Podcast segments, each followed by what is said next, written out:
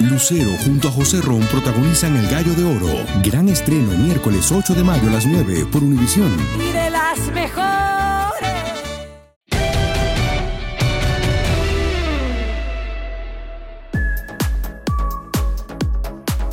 ¿Cómo les va? Bienvenidos. El día de hoy vamos a hablar con un personaje que ha hecho de todo. O sea, no como la canción de Rodado de aquí para allá, fui de todo y sin mira, pero ha hecho de todo. Ha sido campeón como jugador, como entrenador, ha sido jugador de cancha, tuvo que ser hasta portero, es simpático, es gruñón, es de todo y es Adriana Monsalve. ¿Quién es?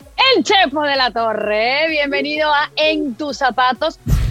Prometemos ponernos en tus zapatos el día de hoy y conocer un poquitico más a ese Chepo, no eh, en, en, el banquillo de un equipo, sino en la comodidad de su hogar y pues respondiéndole a estas dos mujeres que a veces somos un poquito locas. ah, muchas gracias, Geo. Muchas gracias, Diana.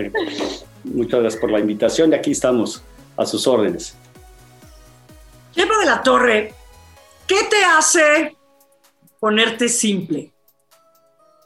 Pues la vida simplemente porque soy una persona muy simple, que he tenido la fortuna de, de ser eh, una persona pública por el deporte, que ha sido algo extraordinario que me ha pasado en mi vida uh -huh. y que prácticamente la he vivido desde niño. Entonces, eh, pero en realidad somos personas muy simples, al menos yo me considero una persona muy normal y con esta fortuna que les comento, ¿no? Entonces, vivimos como cualquiera otra, pero cuando estamos ante los medios, ante nuestra profesión del fútbol, pues como que la gente nos ve de otra forma, nos transformamos un poco o mucho dependiendo de las circunstancias, y este, pero en realidad somos gente muy normalita. ¿eh?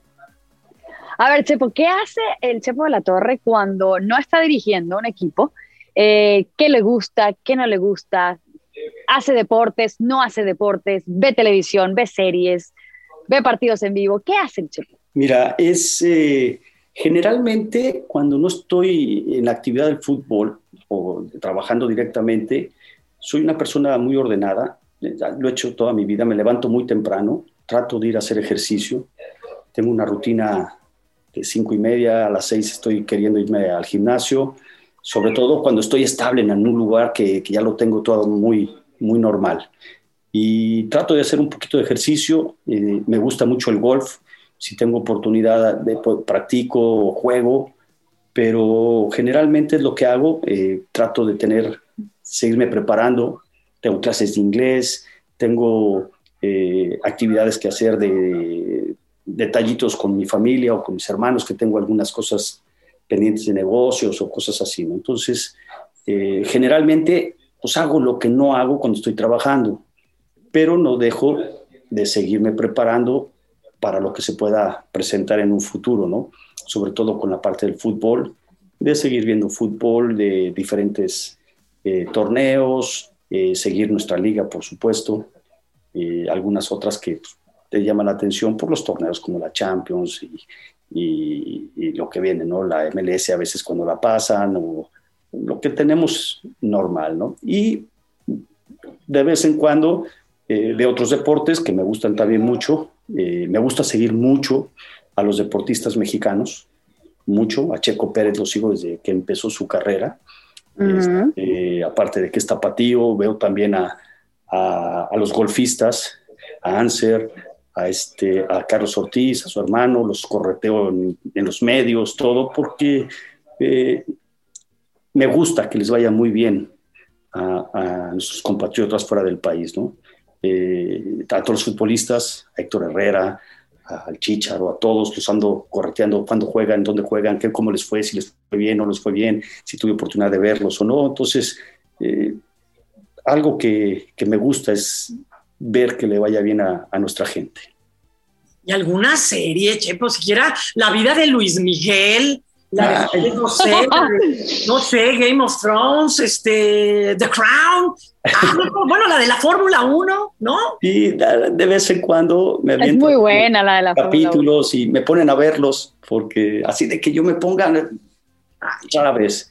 pero, pero sí, sí me gustan, la verdad. Después uno se pica y te quedas ahí horas observándolos y, son, son agradables, la verdad, son bastante bonitas y, me gustan.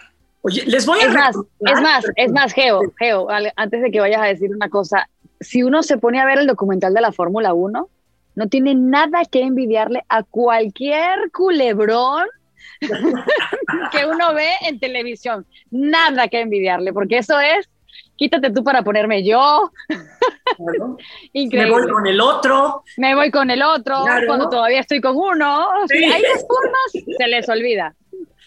Oye, yo, les iba a decir que les recomiendo, bueno, tú que, que eres seguidor de Checo Pérez, eh, que vean el capítulo de esta última temporada de Checo Pérez. No hay manera de no llorar.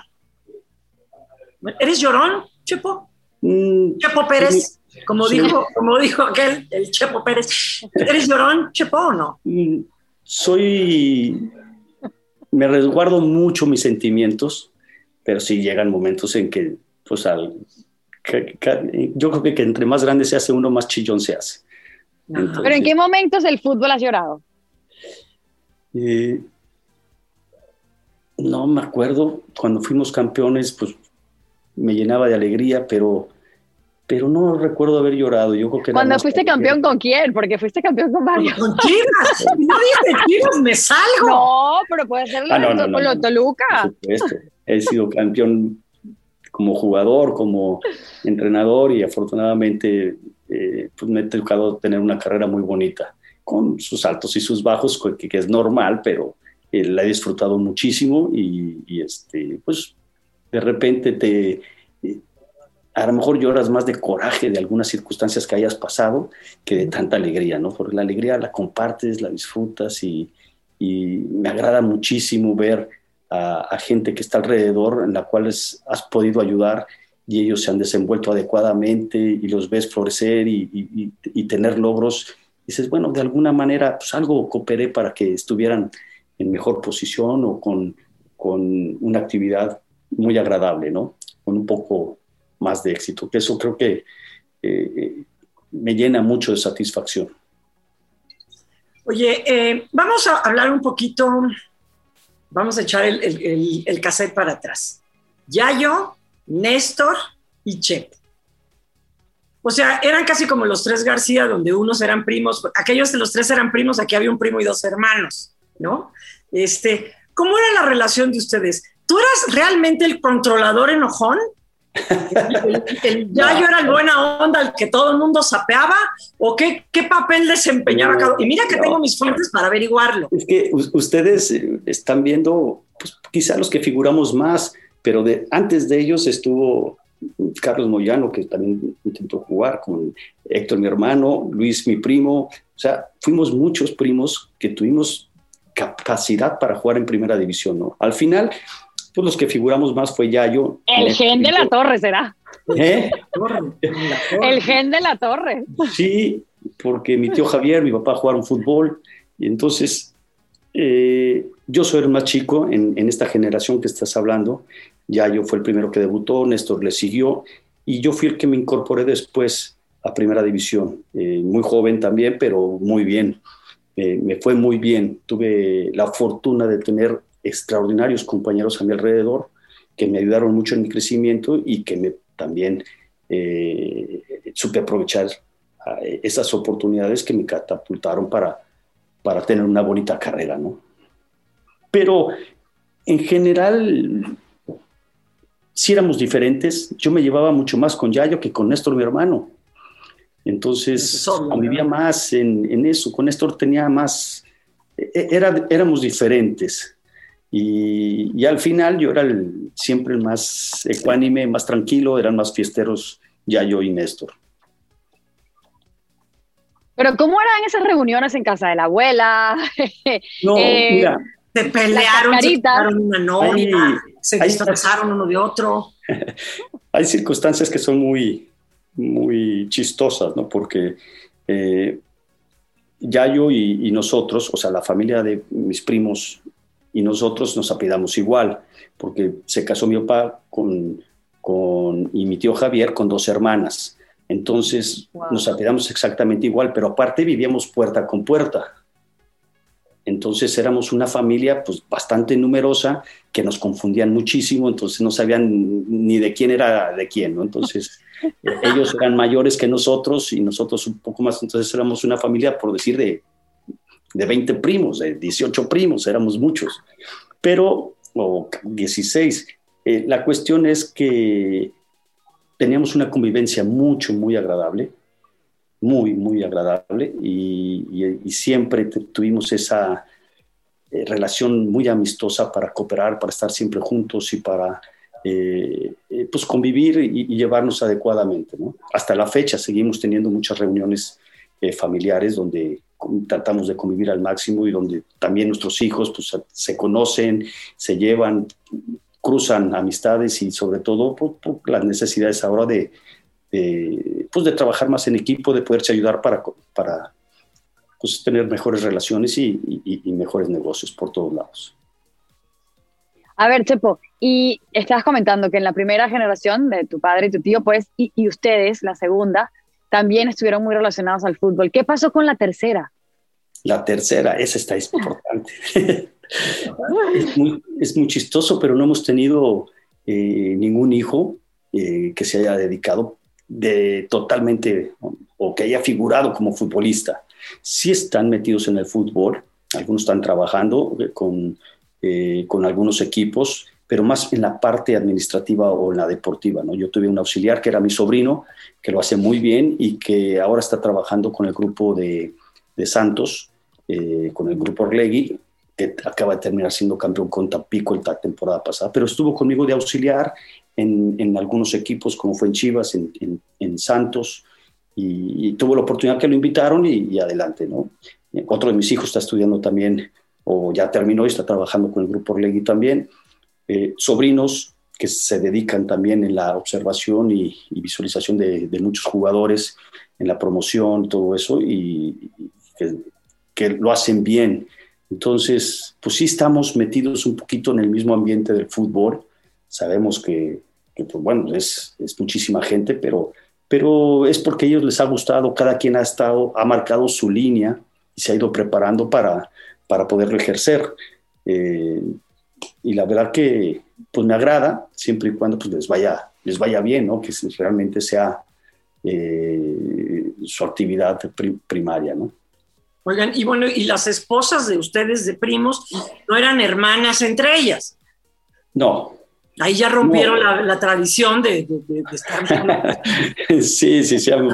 todo el mundo hemos estado por un lado y por otro. Bueno, yo desde muy joven salí de Guadalajara, jugué en Oviedo, luego fui a Puebla, entonces México y prácticamente he vivido más tiempo fuera de Guadalajara que en Guadalajara pero pues es parte de lo que es el deporte y de donde nos va llevando eh, nuestra profesión, ¿no?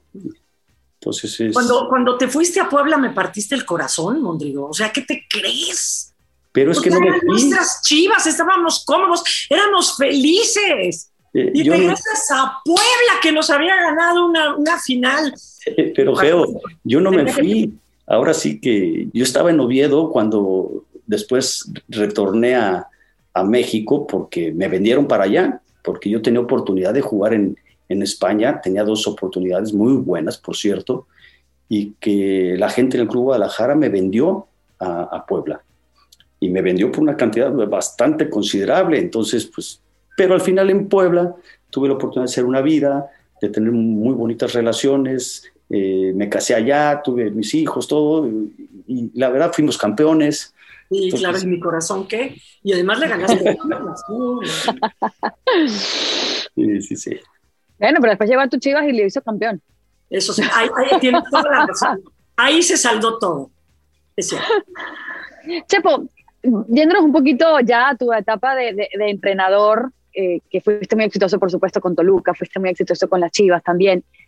¿Qué, ¿Qué, sientes fue el común denominador? Porque yo siguiéndote en los últimos años de tu, de tu, de tu carrera como entrenador, desde el 2012 que dejas la selección mexicana, los resultados no se te han dado, eh, los objetivos no se te han dado quizás a nivel de, de títulos, obviamente, a nivel de, resultados per se, ¿no? No, ¿no? no estoy hablando que no se ha trabajado, porque obviamente se trabajó y has trabajado con gente siempre muy profesional en cada uno de tus, de tus esquinas, por decirlo de alguna manera. ¿Qué crees que ha pasado o cuál ha sido el común denominador para que ese Chepo haya alejado un poco del éxito a nivel de resultados? Mira, eh, es, es, cierto, Diana, que a lo mejor los resultados, como se había tenido de ser campeón, de buscar siempre lo máximo, eh, eh, siempre me habían acompañado. Ahora, los proyectos han sido diferentes. después de selección, regresé a Chivas cuando tenía un problema de descenso muy, muy importante en la porcentual y el objetivo principal era rescatar al equipo de ese porcentaje, ponerlo a salvo y buscar. Después, eh, eso no te limita de que no puedas buscar campeonatos, pero las circunstancias eran, eran más urgentes salirte de, abajo que, que, estar pensando en otras cosas. Tendríamos que ser conscientes de las necesidades. Y en ese aspecto el equipo lo hizo muy bien porque eh, teníamos un déficit importante, el equipo se, se salva, eh, calificamos, fuimos eh, finalistas en la Copa que no lo pudimos hacer, que también me, me criticaron mucho por, por, esa situación, pero las necesidades eran primarias y teníamos dos partidos en Puebla para una, ¿no? una, una en, perdón. La Copa nos la gana Lobos WAP con No, es Puebla en el, en el estadio de, de Lobos porque ahí se jugaba, porque el, el Cuauhtémoc estaba en reparación, estaban, lo estaban remodelando. Pero eh, hubo un partido en el cual, en esa final, que dejé en la, eh, en la banca, no podían jugar tres jugadores, era Omar Bravo, no me acuerdo si era Salcido o algo, pero era porque tenían molestias musculares y tenía a los tres días mismo partido contra Puebla, pero que era directo en la porcentual para la salvación. Perdimos la copa por algunas situaciones muy particulares que nos molestaron mucho, pero al final el partido que era para dejar diferencia en la cuestión porcentual, le ganamos a Puebla.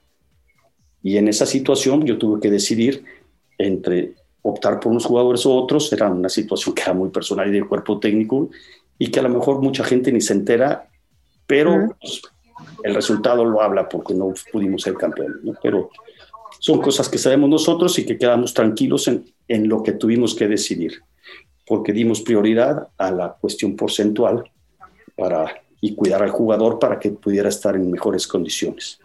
Y eh, eh, después nos tocó la situación con Santos, que también tenía un problema porcentual, y que en esa eh, situación el equipo se estructuró bien, el equipo fue saliendo, de, tuve que dejar el equipo por una situación junto con la directiva, pero al final los equipos a los cuales dejamos se quedaron bien estructurados y casualmente, lo quiero dejar así, casualmente el siguiente torneo fueron campeones.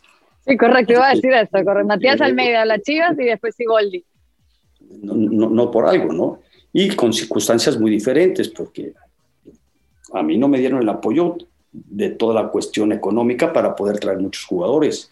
Y, tuvimos que arreglárnosla con la gente que estaba ahí, pero sí trabajamos con la gente eh, joven, en la cual también fue sustento para los equipos, tanto en Santos como en Chivas. Y eso me agrada mucho porque es parte del proyecto que planificamos junto con los directivos. Que al final a lo mejor los medios de comunicación y la gente detrás no lo ve, pero nosotros sabemos que esa situación. Yo sé que eso eh, apremia mucho, presiona a, los medios. Eh, digo, los medios presionan mucho en cuanto a resultados, que busca ser campeón. Sí, sí, sí, por supuesto que buscamos. Pero primero lo primero. Y en ese aspecto, eh, en esas estructuras somos muy claros, somos muy directos y, y busco siempre buscar una, estructura fuerte para poder aspirar a lo máximo después.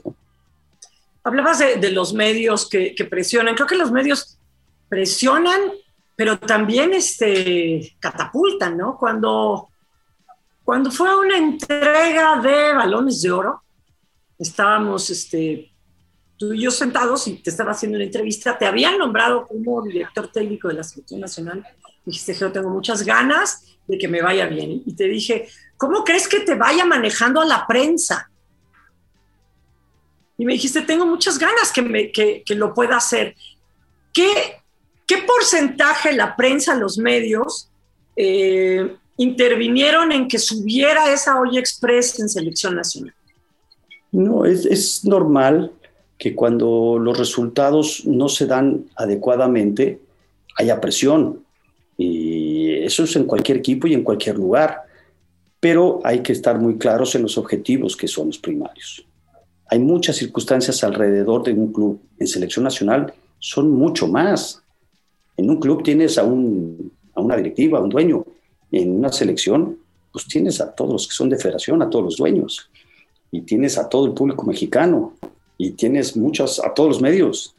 Entonces, e, e, es diferente. Y la presión, pues, es parte de, de lo que tienes que sobrellevar y estar tranquilo y buscar de alguna manera proteger a tu gente para que pueda estar lo mayor, mayor tiempo posible, me refiero a los jugadores. ¿no? Y nosotros, bueno, tuvimos dos años, dos años y medio muy buenos en todos los aspectos, con muy buenos resultados.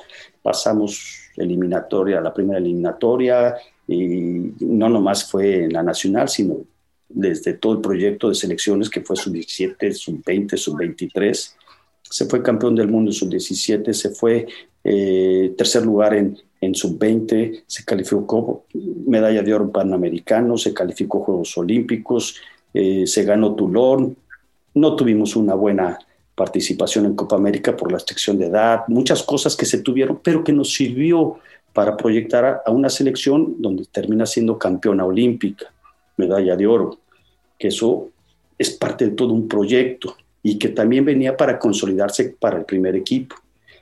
Me refiero a la selección mayor, que se fue campeón en Copa Oro, todo iba muy bien, la primera parte de la eliminatoria muy bien, pero la segunda parte empezamos y tuvimos un mal partido en, México.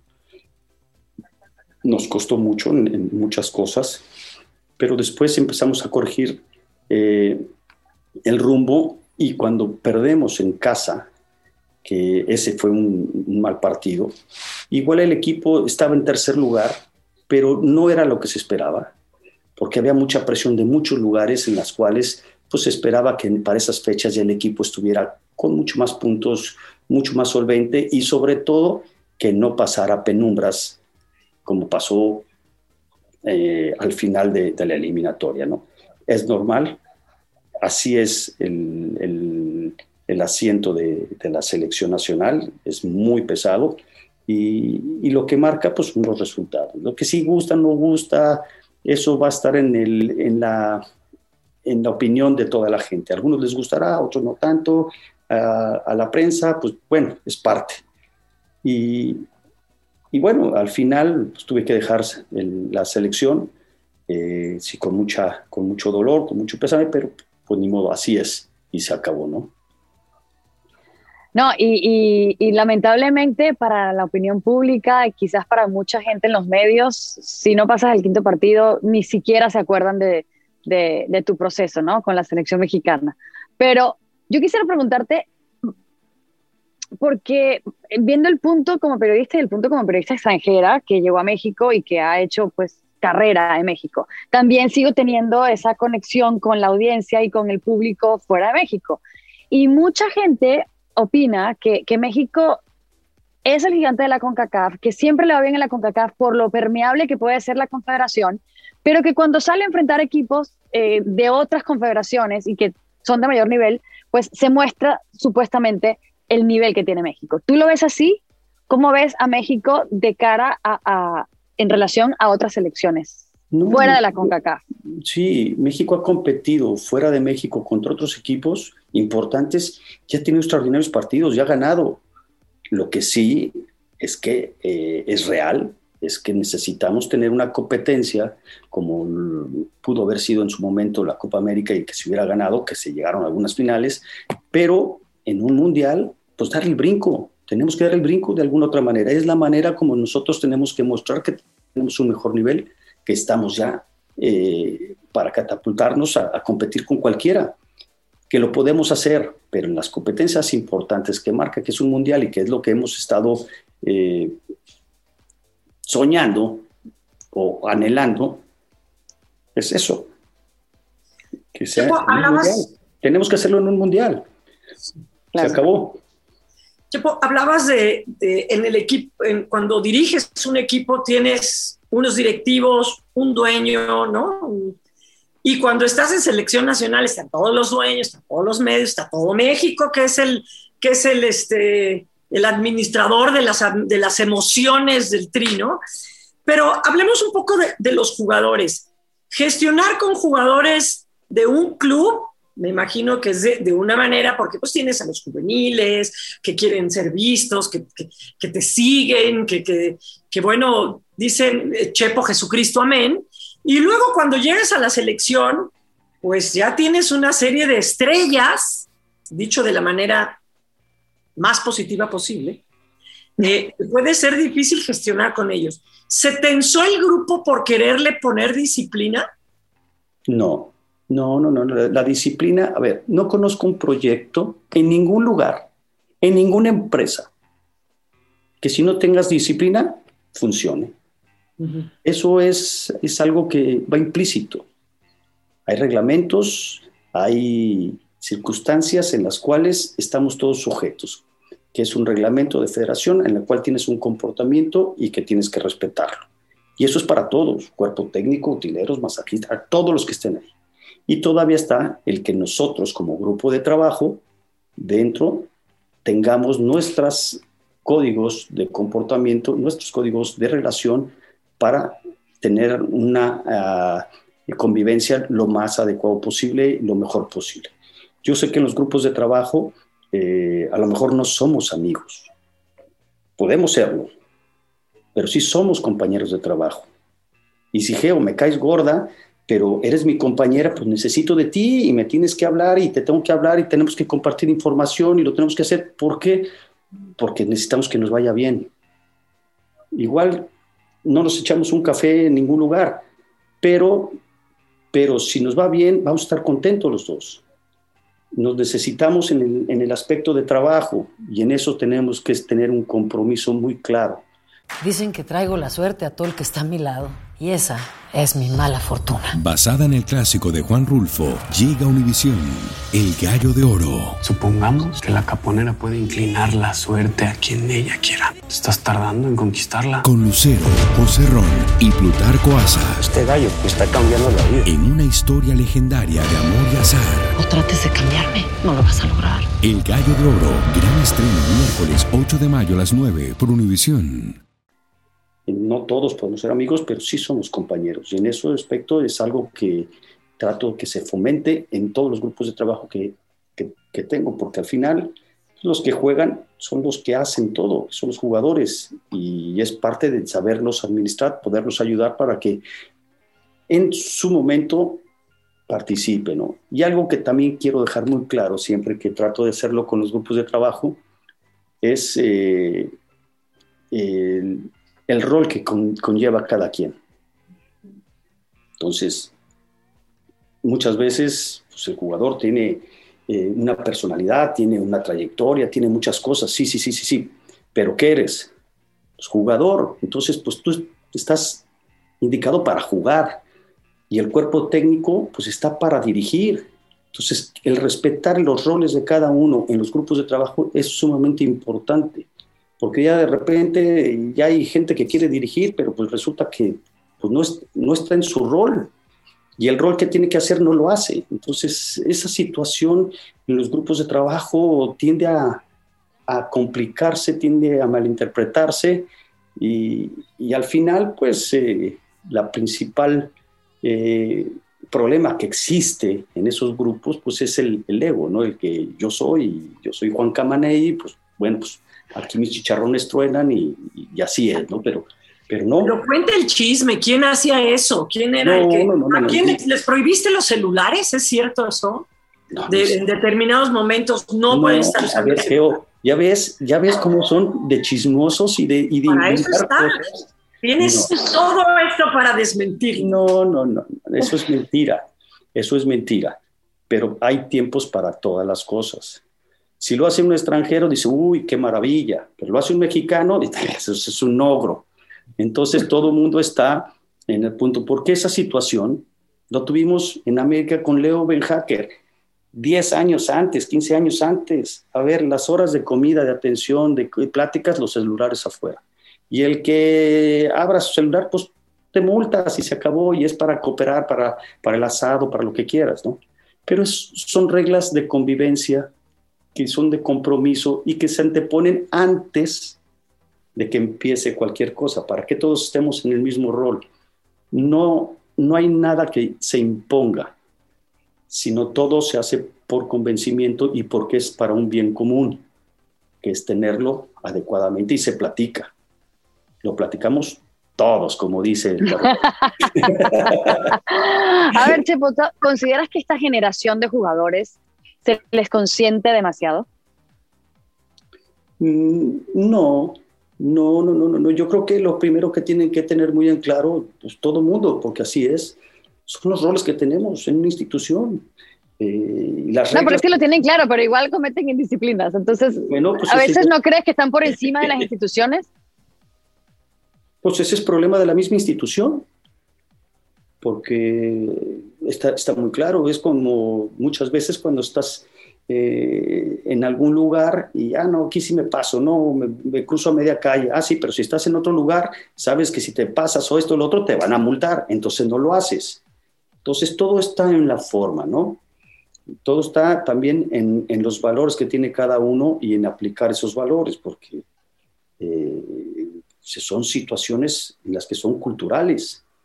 Y eso pues tenemos que, adaptarnos todos a la misma forma. Entonces, si, estás en, en, el extranjero y sabes perfectamente que hay cosas que la institución, si no vas con la indumentaria adecuada, te van a multar.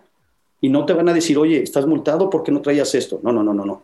Nada más te mandan una nota y te dicen, estás multado porque no traías adecuadamente tu, tu indumentaria y se acabó pero resulta que llegas acá y te dices, oye, ¿por qué no vienes con indumentaria? ¡Ay! Todos lo quieren de alguna manera. No, no es así. Pero eso no, e, e, es, culpa de nosotros mismos por no hacer valer las cosas como deben de hacerse. Porque aparte no cuesta nada. Es exactamente lo mismo, ¿no?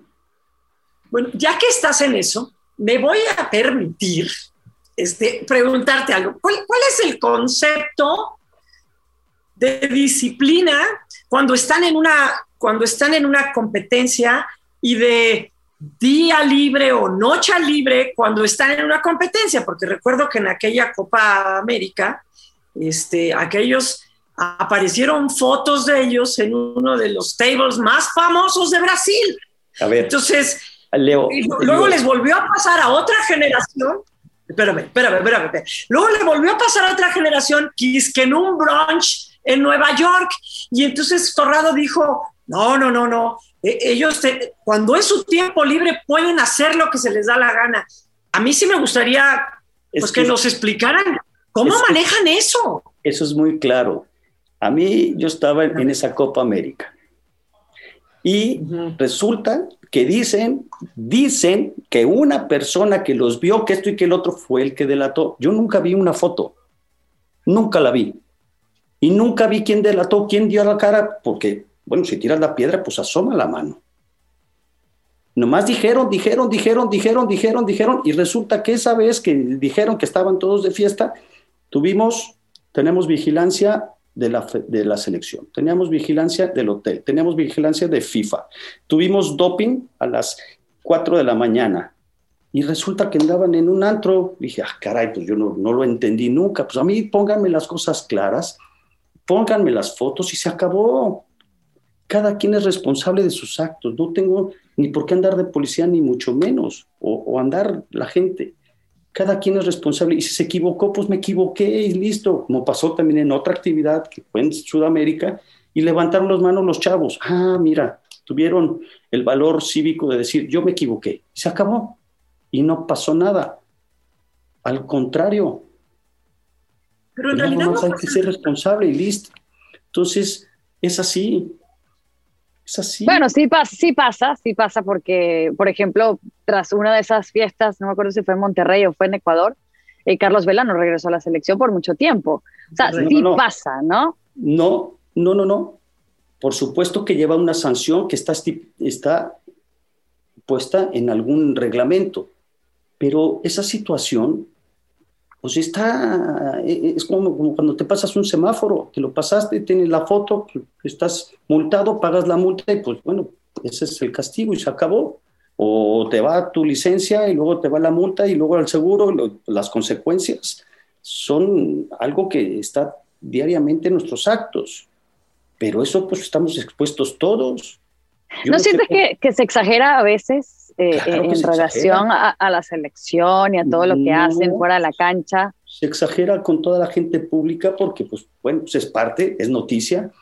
Y noticia porque, pues, porque es algo que fue negativo y pues es lo que vende más que lo positivo.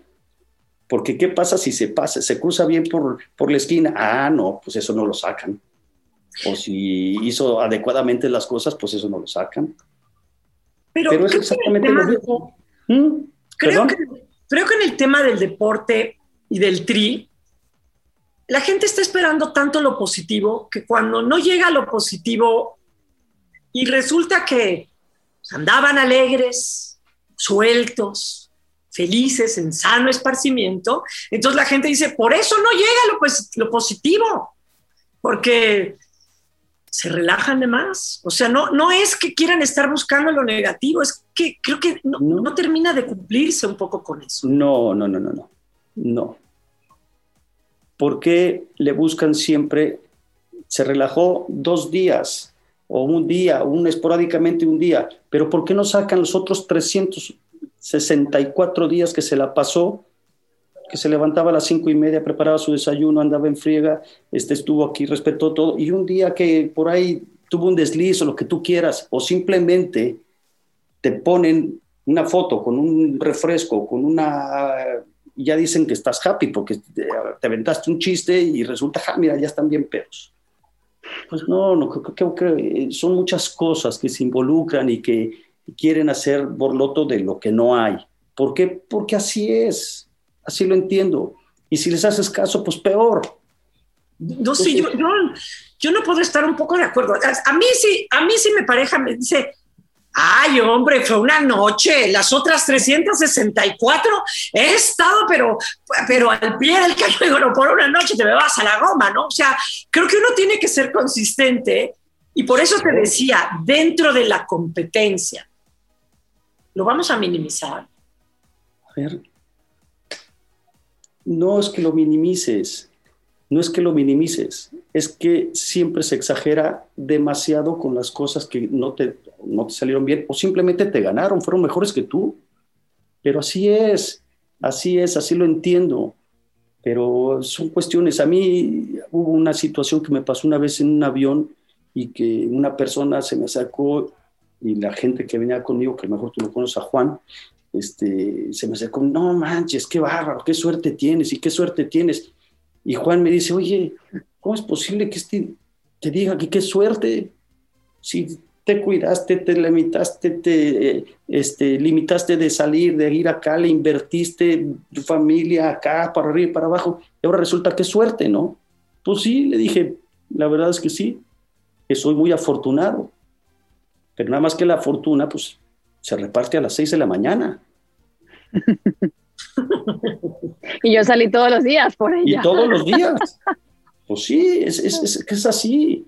Y, habrá días que pues, no me levanté, pero bueno, es parte de, de, algo que es natural, que es normal. Todo el mundo tenemos derecho, como les digo, a equivocarnos, tenemos derecho a, a divertirnos, tenemos derecho a, a, echarnos una fiesta, como, como, como cualquier persona. Pues no, no, estamos exentos de, de, poderlo disfrutar como debe de ser.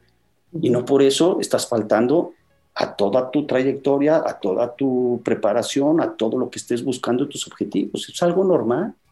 Que no, claro, pero yo, yo lo único que agregaría, yo lo único que agregaría, Chepo, y quizás te utilizaría tu misma frase, hay tiempo para todo. Y yo creo que hay tiempo para todo y quizás en una, en una concentración, en una Copa del Mundo o en una Copa América, pues cuando un equipo mexicano que tiene tanta presión, no solo mediática, porque eh, es uno de los, es uno de los deportes que más apoyo recibe eh, eh, en el deporte en México. Entonces me imagino que la gente dirá, oye, es simplemente dos semanas de torneo, por lo menos muéstranos que lo que nos vas a mostrar, muéstranos lo bueno.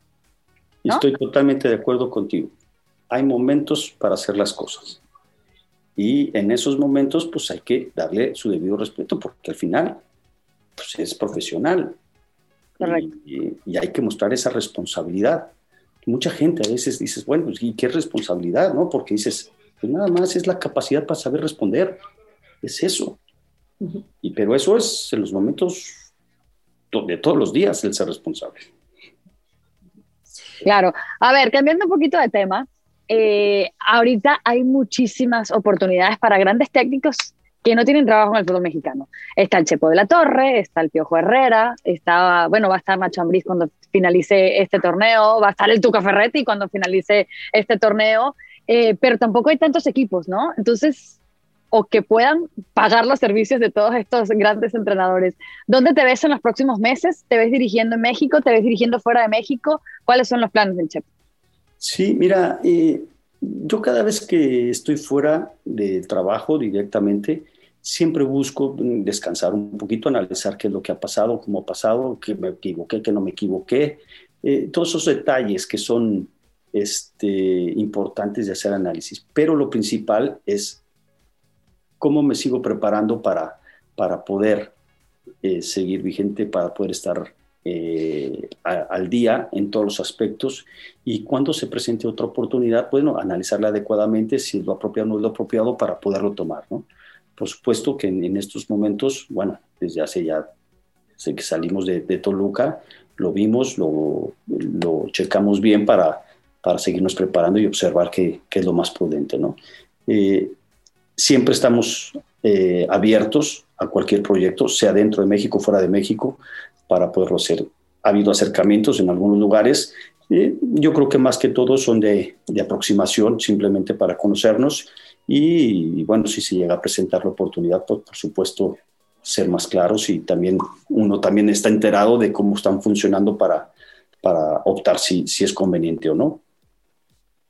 Chepo, ¿cómo se prepara un técnico que, que dejó de, de dirigir? Porque normalmente pasa en México y bueno, y también pasa en el mundo, que el jugador se hace comentarista, pero ya tiene la licencia de entrenador, pasa un tiempo comentando, se mete de entrenador, sale de entrenador, vuelve de comentarista, pero a ti no te hemos visto de comentarista. Bueno, nos diste, nos diste un, curso de cómo jugaba este, Alemania antes de ir al Mundial, ¿no? Y, y, se ve que estás muy preparado, pero un técnico como tú bueno, estuvo de comentarista con nosotros, sí, en tu DN, Estados Unidos. pero no entró como, puede ser como un evento, pero así como, como de, fijo en mesa de debate, o sea, ¿cómo te preparas? ¿Hay cursos a nivel mundial? ¿O los entrenadores de los equipos como el Manchester City o el Real Madrid dan chance que vayan ustedes de oyentes o dan, o dan pláticas? ¿Cómo es esa preparación? Sí, sí, sí hay cursos, que, bueno, los cursos son, van más enfocados a, todo lo que es una preparación en, pues, en videos, en, en eh, pláticas, en todo eso, exponiendo las cosas, ¿no? Yo soy más de, de, buscar la preparación en base a lo práctico, en base a ir a, a clubs, a, observar cómo se trabaja, qué es lo que están haciendo, cómo lo están haciendo, por qué lo están haciendo, pero eh, es eh, la observación y no nomás es el poder observar a la gente, sino el poder practicar con las personas indicadas, con las personas que lo están ejecutando para enterarte de cómo lo hacen.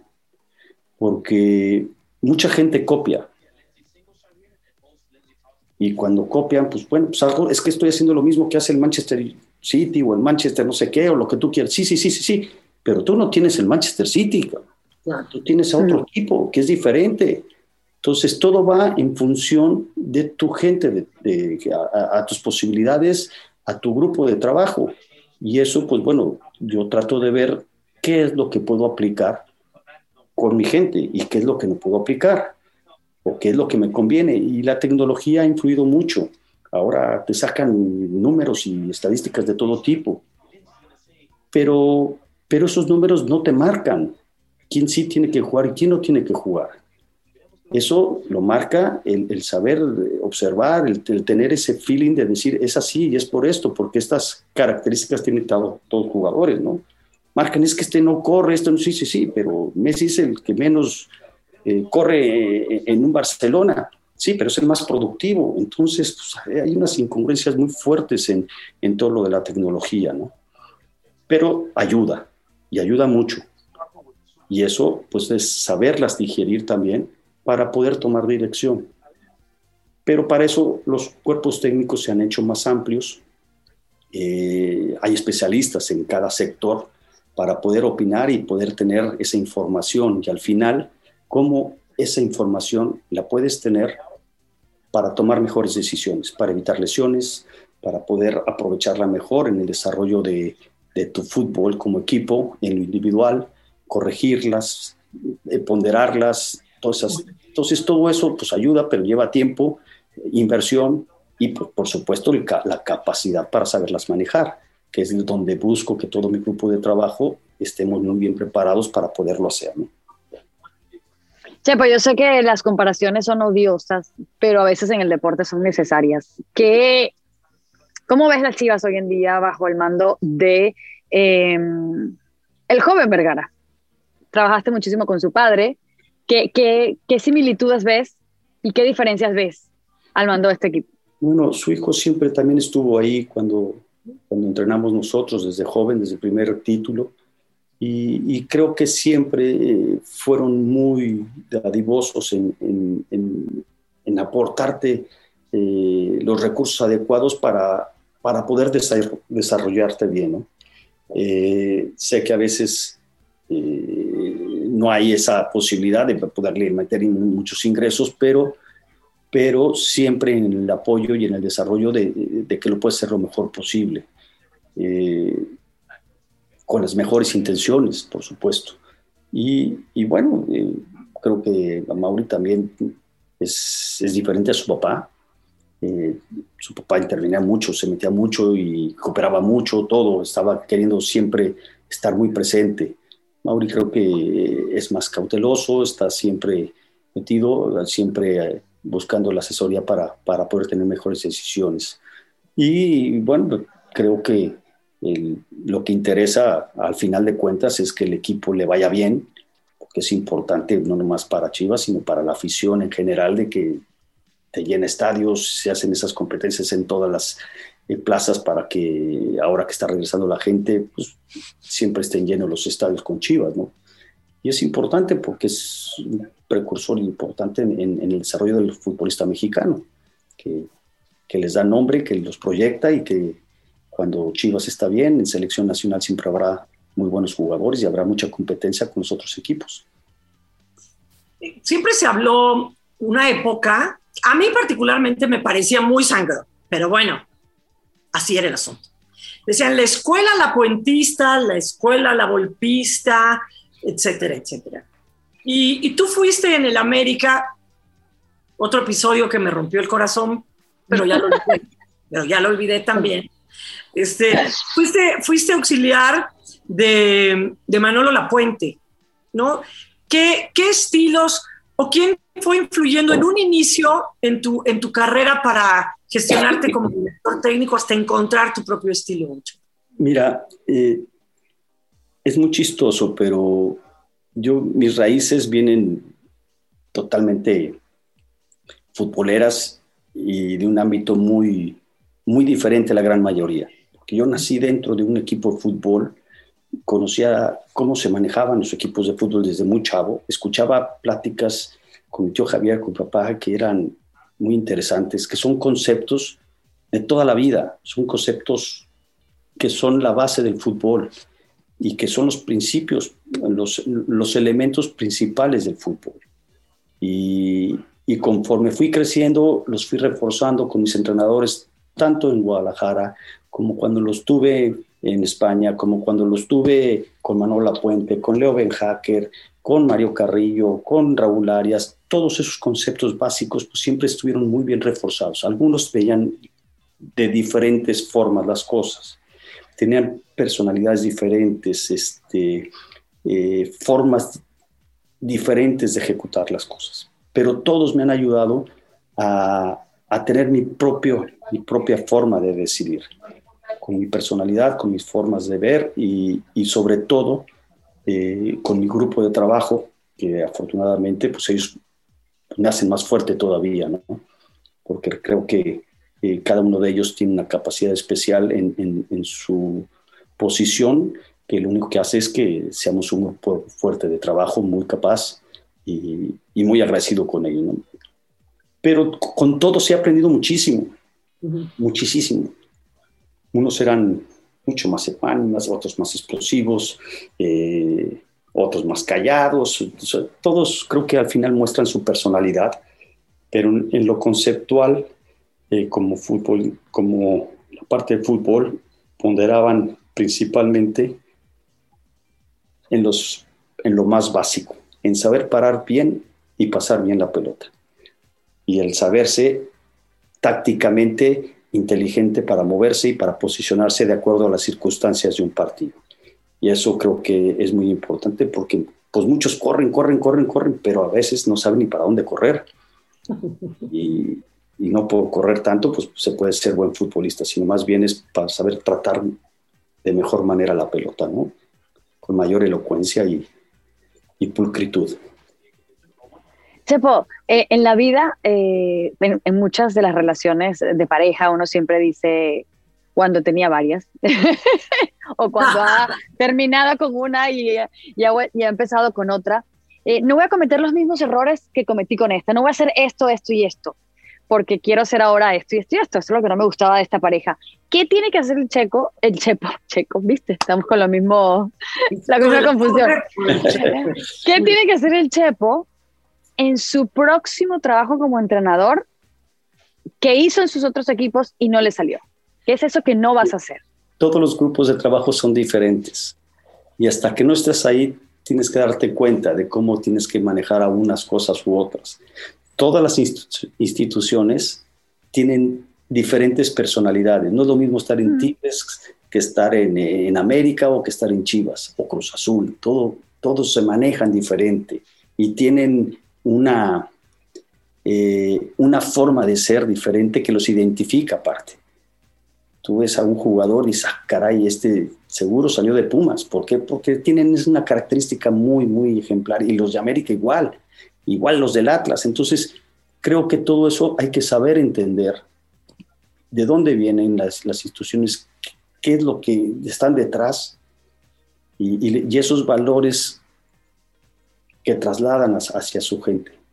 Entonces, eso para mí es importante para poderme adaptar rápido y para poder eh, transmitir las cosas adecuadamente. ¿no? Eh, creo que, eh, y en la parte profesional, por supuesto, que me trato de adaptar yo a los grupos de trabajo. No, no busco hacer lo mismo con un equipo que con otro. De acuerdo a las características de unos, tengo que saber eh, qué es lo que más le conviene, de qué forma nos conviene jugar eh, de acuerdo a, a, las capacidades y cualidades de los jugadores. Dicen que traigo la suerte a todo el que está a mi lado, y esa es mi mala fortuna. Basada en el clásico de Juan Rulfo, llega Univisión, El Gallo de Oro. Supongamos que la caponera puede inclinar la suerte a quien ella quiera. ¿Estás tardando en conquistarla? Con Lucero, José Ron y Plutarco Asa. Este gallo está cambiando la vida. En una historia legendaria de amor y azar. No trates de cambiarme, no lo vas a lograr. El Gallo de Oro, gran estreno miércoles 8 de mayo a las 9 por Univisión. Chepo, este, es cierto, porque sí es cierto, pero quiero que me platiques cómo se...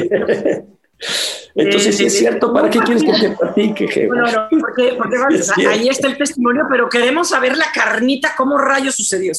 En un partido contra Costa Rica de la selección, este, no sé si el portero lo expulsa, no se lastima, no tenían más. Y, ¿Cómo es que alguien dijo, vas, Chepo? O tú dijiste, yo voy de portero, o, o, o, en ese momento eras el más gordito y dijeron el más gordito a la portería o cómo rayos terminaste de portero en un partido de selección y además haciendo un paradón en un tiro libre.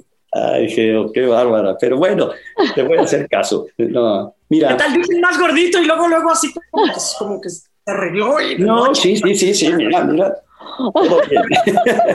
se para a las 5 de la mañana, se para a las 5 de la mañana al gimnasio, me acuerdo. No, no, mira, este...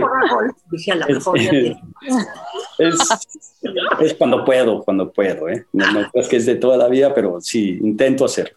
Mira, yo de niño siempre me gustó mucho jugar de portero, siempre, pero era chaparrito, siempre fui chaparrito. Aparte me tocaba jugar con gente más grande, entonces, híjole, me costaba mucho trabajo.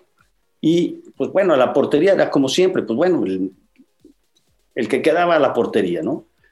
Pero siempre me gustó, siempre me gustó. Y cuando ya empecé a jugar un poquito más serio en juveniles y todo eso, pues bueno, el medio campo, eh, y, lo hacía bien, de repente me ponía portero, pero eh, siempre había un especialista y en el campo lo, empecé a hacer mejor, y, pero nunca dejé de, de a veces de trabajar o de hacer cosas de, portero. Entonces, eh, cuando estuvimos en selección, me acuerdo que estaba Menotti y, hacíamos a veces la cascarita o hacíamos algunos trabajos de, de, tiro a, portería y todo, y de algún lado se ponía uno u otro. Y dice, pues alguna vez se puede necesitar alguna, ah, en alguna emergencia, ¿no? Y, mira, coincidió que esa semana habíamos hecho un par de entrenamientos, yo me había puesto, lo había hecho bien. Entonces eh, tenía, eh, ¿cómo se llama? Hasta ciertos entrenamientos que, que, había tenido anteriormente y coincidentemente expulsaron a Campos, que fue un partido en, el estadio Azulgrana, el estadio azul y, y, este... ¿Pero por qué no había otro portero? O sea... Porque ya no había cambio. Seguramente estaba Félix y entonces dijeron, no, mejor este... ándale, ándale, Diana, ahora sí te va a tocar, ¿eh? ah, claro, no había cambios. Esto se que va no me escuche, que no me escuche, que no me escuche. y, bueno, no había un partido de, de, eliminatoria en 92, creo, una cosa así. Y este, ya había hecho los cambios Menotti y creo que Campos sale y traquea a uno, un costarricense y terminan expulsándolo. Entonces, pues, todo el mundo estaba, pues, el cambio, que, que, entre un portero, pero ya no había. Entonces ahí, pues, ni modo, me tocó hacerla de portero y, y, bueno, y aprovechar ahí la situación, porque pues sí me, me bombardearon 30 minutos, pero eh, pues terminé siendo el portero con mejor porcentaje en la selección, ¿no? Efectividad. Sí, 30 minutos, pero Eres el portero de selección menos goleado en la historia. Sí, fíjate que el, único problema que tuve fue la vergüenza que pasé en ponerme la sudadera de Campos, man.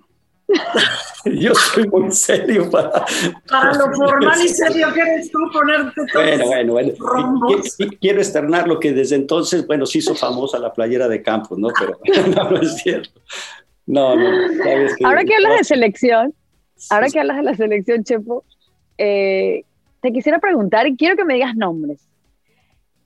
Para ti, ¿cuál entrenador ha sido el que ha hecho jugar a México mejor a nivel de selecciones? Mira, es, es que es difícil hacer comparaciones de quién ha sido mejor o peor. Ay, siempre. El que más te ha gustado. No, no, no, no, no, no. Porque siempre eh, tienen características diferentes. Los jugadores que intervienen en selecciones pues, son diferentes, son diferentes épocas. Es como decir, ¿quién fue mejor antes o después? Pues no, todos en Pero sí lo podemos decir, el Brasil del 70 nos gustaba más que el Brasil del 2002. Sí. Y los dos fueron campeones. Pues sí, pero son diferentes épocas y son diferentes circunstancias. Es, es, es, complicado mencionar quién pero, pero ¿cómo te gustaba? ¿O cuál ha sido los entrenadores que más te han gustado que ha hecho trabajar a México? Puedes decir Bora, ¿eh? No pasa nada, yo respeto. bueno, Bora llegó al quinto partido. no, no, no, no es que llegues a un quinto partido, es que pases a, estar en la semifinal, que es lo que eh, buscamos en México. No, Manolo, cuando estuvo en selecciones y fueron a Francia, eh, tuvo una una gira que no le fue tan bien, pero era parte de una preparación hacia lo que realmente valía y que ah, estuvo a minutos de pasar contra Alemania y nos dolió muchísimo. Y como nos dolió con lo, con lo del piojo, que fue penal, no fue penal, bueno, nos dolió también. Entonces, creo que de alguna otra manera, a lo mejor no va a jugar tan bonito, pero si pasa, pues va a resultar que fue el mejor, cuando a lo mejor, pues bueno, y ha habido a lo mejor selecciones que no ha estado, que no ha sido tan capaces, y Miguel en, en, Estados Unidos y así con todas las selecciones, entonces creo que eh, mencionar a uno o a otro, pues no, no, no es correcto, vaya. No, yo no me, no me gusta hacer esas comparaciones. Al final creo que sí los resultados marcan cosas, pero también hay procesos que te marcan y que enfocan muchas cosas, ¿no? Porque si hablamos de, de alguna selección que a lo mejor no fue la mayor, pero que creo que se gestionó con mucha propiedad, y bueno, pues es, lo malo es que estuvimos ahí metidos, pero fue cuando se ganó la medalla de oro, porque hubo muchas circunstancias alrededor que se supieron solventar para que México fuera medalla de oro en, Londres, ¿no? Entonces, ¿ese fue el que más te gustó? es que se manejó muy bien todo. Es que te das cuenta de todo lo que sucede, te das cuenta de todo lo que se hizo para solventar situaciones y que salieron muy bien, pero porque el resultado también lo acompañó, ¿no? Entonces, todos son diferentes y marcar unas más que otras es muy complicado, ¿no? Sí. ah, por eso te levantaste, eh, Geo. Fue por mis tarjetas. desapareciste. Son las oficiales de FIFA. O sea, tú estás amonestado. Todo, todos los... Con, no, la sacas a córner. Oye, no, te puedo, no te puedo mostrar la roja porque la trae puesta. La tenemos. No nos dijiste, Chepo. Te preguntamos una cosa y no nos dices. A ver, ¿quién, quién era el jugador que más mamuco te has enfrentado? El, más odiado, el más. que te hizo algo mala leche. No me vas a salir con que todos los jugadores son diferentes porque los jugadores son diferentes porque mis muslos y mis tobillos eran diferentes. Tengo más tarjetas. Debe haber habido uno que odiabas. No, es que no, yo nunca, tuve así una directa, quizá tuve un atercado con un jugador, no me acuerdo ni, ni siquiera la pide un brasileño que estuvo en Puebla, porque en un partido, me acuerdo porque lo pitó Bricio, y me dio un planchón, me dejó abierto la, toda la espinilla, y, y Bricio me, ya párate, no, seas maricón, que por aquel entonces se podía decir porque no había cámaras, y nadie te escuchaba. Y yo le enseñé, le dije, mira, güey, y me dije, ah, caray. Y dice, ay, güey. Dice, la verdad es que no la vi. Pero. y en el siguiente. No había bar. Me tocó en. No, hombre, qué bar. Bueno, el bar era después de que terminara el partido. ¿Sabes? Con B alta. Sí. Y, y me tocó después el regreso en Guadalajara. Y me acuerdo perfecto porque eh, estaba Mercado, sí, Sigifredo Mercado estaba en ese equipo y tuvimos ahí eh, un atercado y él llegó a meterse. Entonces le dije, ya le traía yo también ganas y de repente le puse la pelota derechita para, para buscar un taponazo, llegar y meter codo, meter lo que pudiera porque me quería desquitar, ¿no? Pero al final eh, se me va un poquito más la, la pelota y veo que entra y me quito. Pero él se da cuenta de que yo iba medio a provocarlo y mete un planchazo, pero no me planchó a mí, le planchó a Sigifredo. Entonces terminó expulsado, medio lastimando a su compañero y dije, no, pero son de las circunstancias que, que, me han pasado en mi carrera y que yo sentí que hubo mala leche del rival, ¿no? que no iba leal, sino que fue a lastimar. Y creo que eso sí eh, molestaba mucho al jugador. Y a cualquiera, ¿eh? Cuando ves a un compañero que entra de mala gana contra otro, dices, ay, espérame, no terminamos, no dejamos de ser compañeros de profesión y hay que respetar eso. Que puede salir lastimado una entrada, sí, pero no cuando entras de mala leche. Bueno, ya para finalizar, Chepo, ese jugador que tú hubieras querido que fuera algo y no pudo llegar a ser. ¿Cómo, cómo, cómo? Eh, ¿Algún compañero o alguien? No, algún jugador que hayas dirigido que, que tú dijiste, este, este jugador me va a llevar a la cima y realmente pues se quedó en veremos. No, fíjate que no veo eso. Veo más en los jugadores que a lo mejor eh, confías, eh, das la oportunidad, estás encima de ellos, a lo mejor muchos de ellos dicen, oye, qué enfadoso eres. Dije, sí, a lo mejor soy muy enfadoso, soy muy incisivo, soy muy exigente, pero es mi labor, esa es mi labor, esa es la, la que me corresponde. Pero al final creo que muchos de ellos nos han agradecido el decir, oye, qué bueno que este fue enfadoso conmigo, porque me hizo ser mejor jugador. Y cuando uno lo ve reflejado en el campo, que los ves trabajando, que los ves jugando, eh, cuando a lo mejor en otras épocas no tuvieron, o a lo mejor esa misma presión que hiciste con algunos jugadores de que para que fueran mejores, para que fueran más, eh, tuvieran más intensidad y a lo mejor los cohibiste, que no supiste manejarlos, ahí es donde uno tiene que saber medir un poquito más, o entenderlos mejor para poderlos ayudar a que se puedan desarrollar y puedas ser ese escaloncito donde puedan crecer como profesionales, como personas. Y bueno, uno se siente a lo mejor muy eh, halagado con muchos que están jugando, pero también habrá algunos en los cuales, híjole, no, no fue tan agradable eh, la, mi participación con ellos. Pues, pues, es parte de lo que nos podemos equivocar. Chepo, del 1 al 10, ¿cuánto te dolió no haber llevado a la selección a Brasil?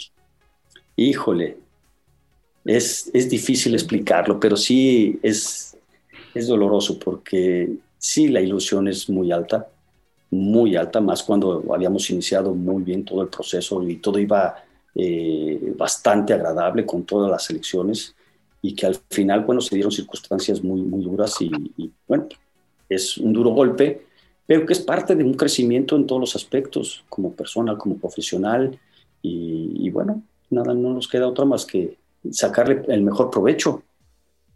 Nada más. Pero sí. oye, ¿qué? Sí. perdón, perdón. Tengo, tengo una duda. Dos, dos preguntas son rapidísimas. ¿Qué handicap tienes? bueno, eso depende. Te va a invitar a jugar. Eh, es que eh, depende. Cuando estamos eh, dirigiendo, híjole, mi, mi, handicap sube muchísimo.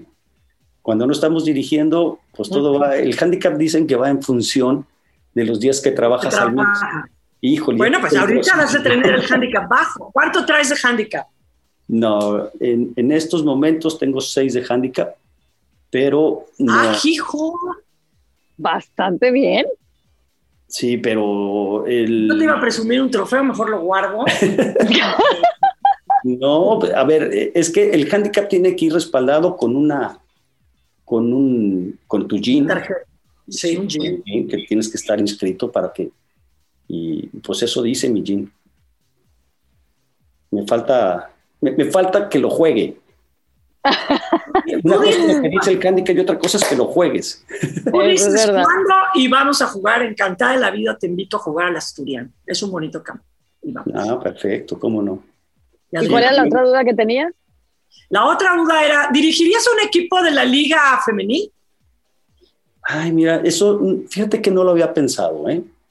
El, dirigirlo. Yo en mis inicios eh, me gustaba mucho entrenar a niños eh, cuando empecé a hacer mi curso, lo recuerdo muy bien, eh, una vez en, Guadalajara eh, me, fui a entrenar yo solo porque tuve tiempo.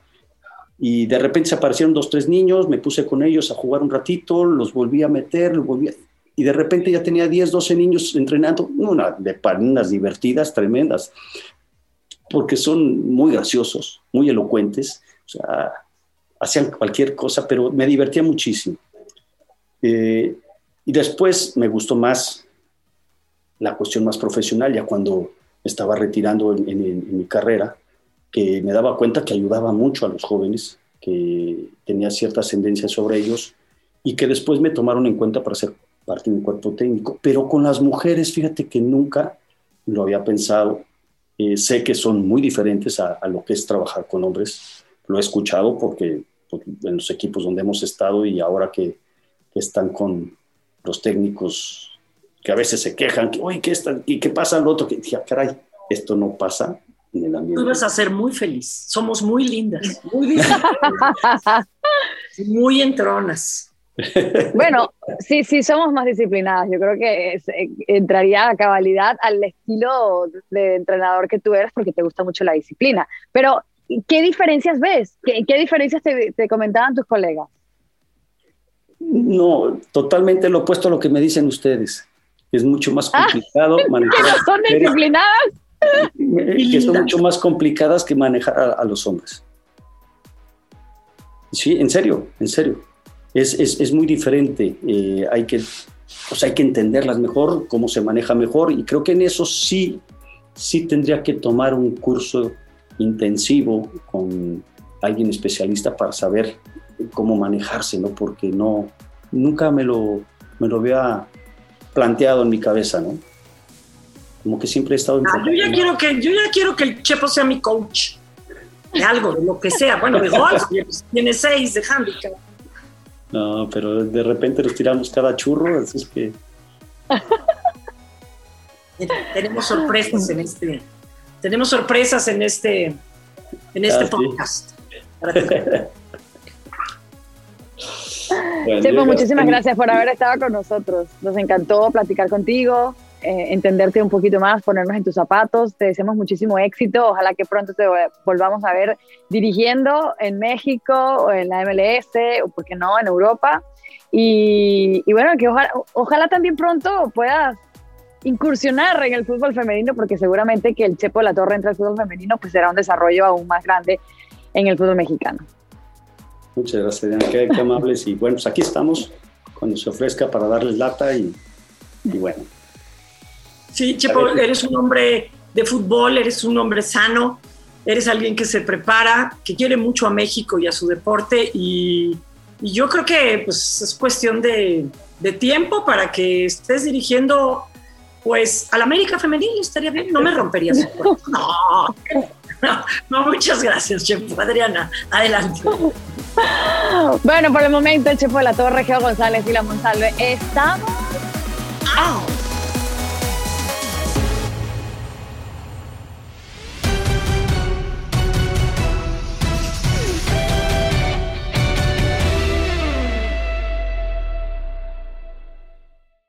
Dicen que traigo la suerte a todo el que está a mi lado.